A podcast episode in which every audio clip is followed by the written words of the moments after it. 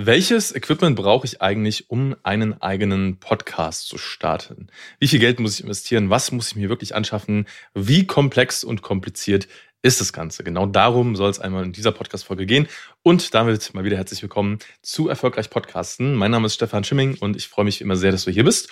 Und wir betreuen jetzt seit äh, mehreren Jahren unsere Kunden. Genauer gesagt, äh, habe ich selbst meinen ersten eigenen Podcast 2014 gestartet und äh, ja, habe da sehr, sehr viele Erfahrungen gesammelt mit Equipment, mit Mikrofonen und mit allem, was so die Technik rund um das Thema Podcasting angeht. Und meine Erfahrung ist, dass äh, du da sehr viel Geld für ausgeben kannst, wenn du möchtest. Du musst aber nicht unbedingt.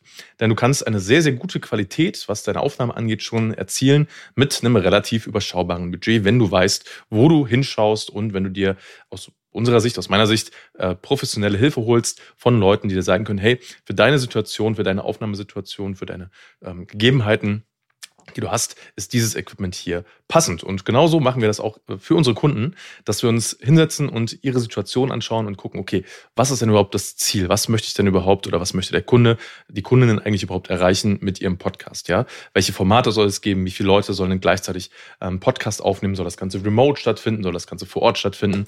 Das sind alles Fragestellungen, die da mit reinspielen und die dann entweder für weniger oder für mehr Komplexität sorgen. So viel erstmal zur Ausgangslage. Das heißt, du siehst schon, es ist nicht so einfach zu beantworten und ich kann jetzt nicht so einen ähm, allgemeingültigen Podcast-Mikrofon-Tipp äh, geben und sagen, dieses Mikrofon ist das einzig wahre, weil es kommt immer so ein bisschen auf deine Situation drauf an.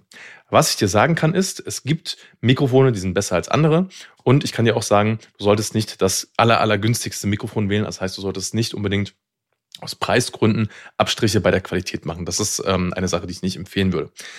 Aber machen wir es doch mal konkret. Wo liegst du denn ungefähr budgetmäßig, wenn du einen eigenen Podcast aufnehmen willst? Und was würde ich dir empfehlen? Also, ähm, ich würde dir empfehlen, wenn du einen Podcast aufnehmen möchtest, wo vor allem du in ein Mikrofon sprichst. Ja, das heißt, du nimmst Solo-Folgen auf oder nimmst Folgen auf, ähm, zum Beispiel über Zoom in Form von Interviews, aber du bist alleine in einem Raum ähm, hauptsächlich und sprichst dort in dein Mikrofon. Das ist so die Ausgangs Ausgangslage. Dann brauchst du eigentlich nur ein richtig gutes Mikrofon.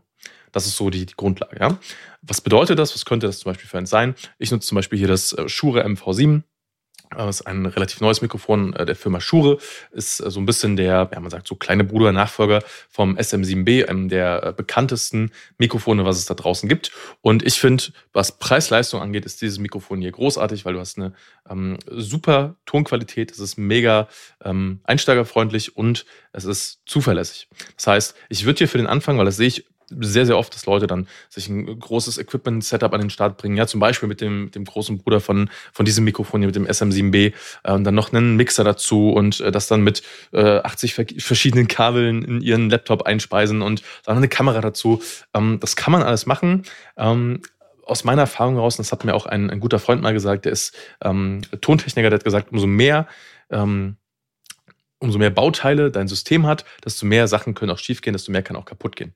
Deswegen bin ich ein großer Freund von Einfachheit, ähm, ja, wenn die Qualität trotzdem stimmt. Ne? Und deswegen sage ich zum Beispiel dieses Mikrofon hier super, weil das ist auch ein ähm, USB-Mikrofon. Bedeutet, du kannst es einfach an deinen Laptop anstecken und dann funktioniert das Ganze. Und äh, trotzdem hat es noch einen sogenannten XLR-Anschluss. Das heißt, es ist auch für später, wenn du mal ein Setup machen möchtest, wo du mehrere Mikrofone hast, ähm, gut brauchbar um dann mit mehreren Leuten in der gleichen Qualität ähm, Podcasts aufzunehmen, indem du dann einfach dann noch weitere von diesem Mikrofon hier zum Beispiel dazu kaufst. Ne? Und das ist erstmal so grundsätzlich zur Einschätzung. Das heißt, um das nochmal zusammenzufassen, du brauchst kein mega ausgefeiltes, vielteiliges Setup. Du brauchst auch nicht tausende Euros da rein zu investieren. Wenn es wirklich erstmal nur darum geht, dass du einen Podcast starten möchtest, dann bist du am Start so ungefähr mit, ich würde mal schätzen, so 300 bis 500 Euro, je nachdem, was du vielleicht auch schon hast, ähm, gut dabei. Was noch dazu kommt, ist, wenn du das Ganze, wie ich jetzt hier zum Beispiel, wenn du das Ganze hier auf YouTube siehst, ähm, mit einer Kamera aufzeichnest, ja, dann wird das natürlich mal ein bisschen komplexer. Dann brauchst du eine Kamera, du brauchst ein Objektiv, du brauchst noch eine Beleuchtung und dann wird das Setup schon ein bisschen umfänglicher, ist aber auch noch kein, äh, kein riesiges Hexenwerk. Also das ist auch alles auf jeden Fall noch, noch machbar.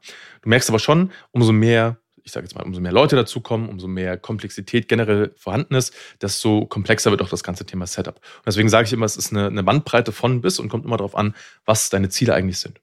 Das bedeutet, du solltest dich am Anfang erstmal auf jeden Fall nicht von der Technik einschüchtern lassen, weil das ist ein Thema, das äh, gehen wir sowieso zum Beispiel in unserem Prozess mit jedem Kunden individuell durch, schauen uns das an, machen Technikchecks, ähm, richten die Technik gemeinsam ein, um dann einfach dafür zu sorgen, dass die Aufnahmequalität ideal ist. Das ist so unsere Herangehensweise, dass wir schauen, was ist für dich in deiner individuellen Situation das perfekte Setup, wie kriegen wir das mit dir gemeinsam ähm, einfach zum Laufen und wie sorgt es dafür, dass es ähm, zuverlässig und ähm, auch von der Qualität her super Ergebnisse liefert. Das ist so unsere Herangehensweise. Bedeutet, um das nochmal zusammenzufassen, äh, wie gesagt, lass dich nicht von der Technik einschüchtern. Das ist das, äh, das kleinste Übel, sage ich mal.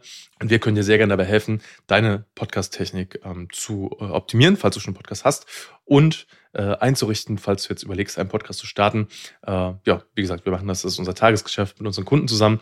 Und äh, was auch eine Alternative, Alternative ist natürlich, ist, wir haben auch ein Podcast-Studio in Köln, wo einige unserer Kunden vorbeikommen und wir auch Podcasts aufzeichnen können, sowohl ähm, im Audioformat als auch im äh, Videoformat.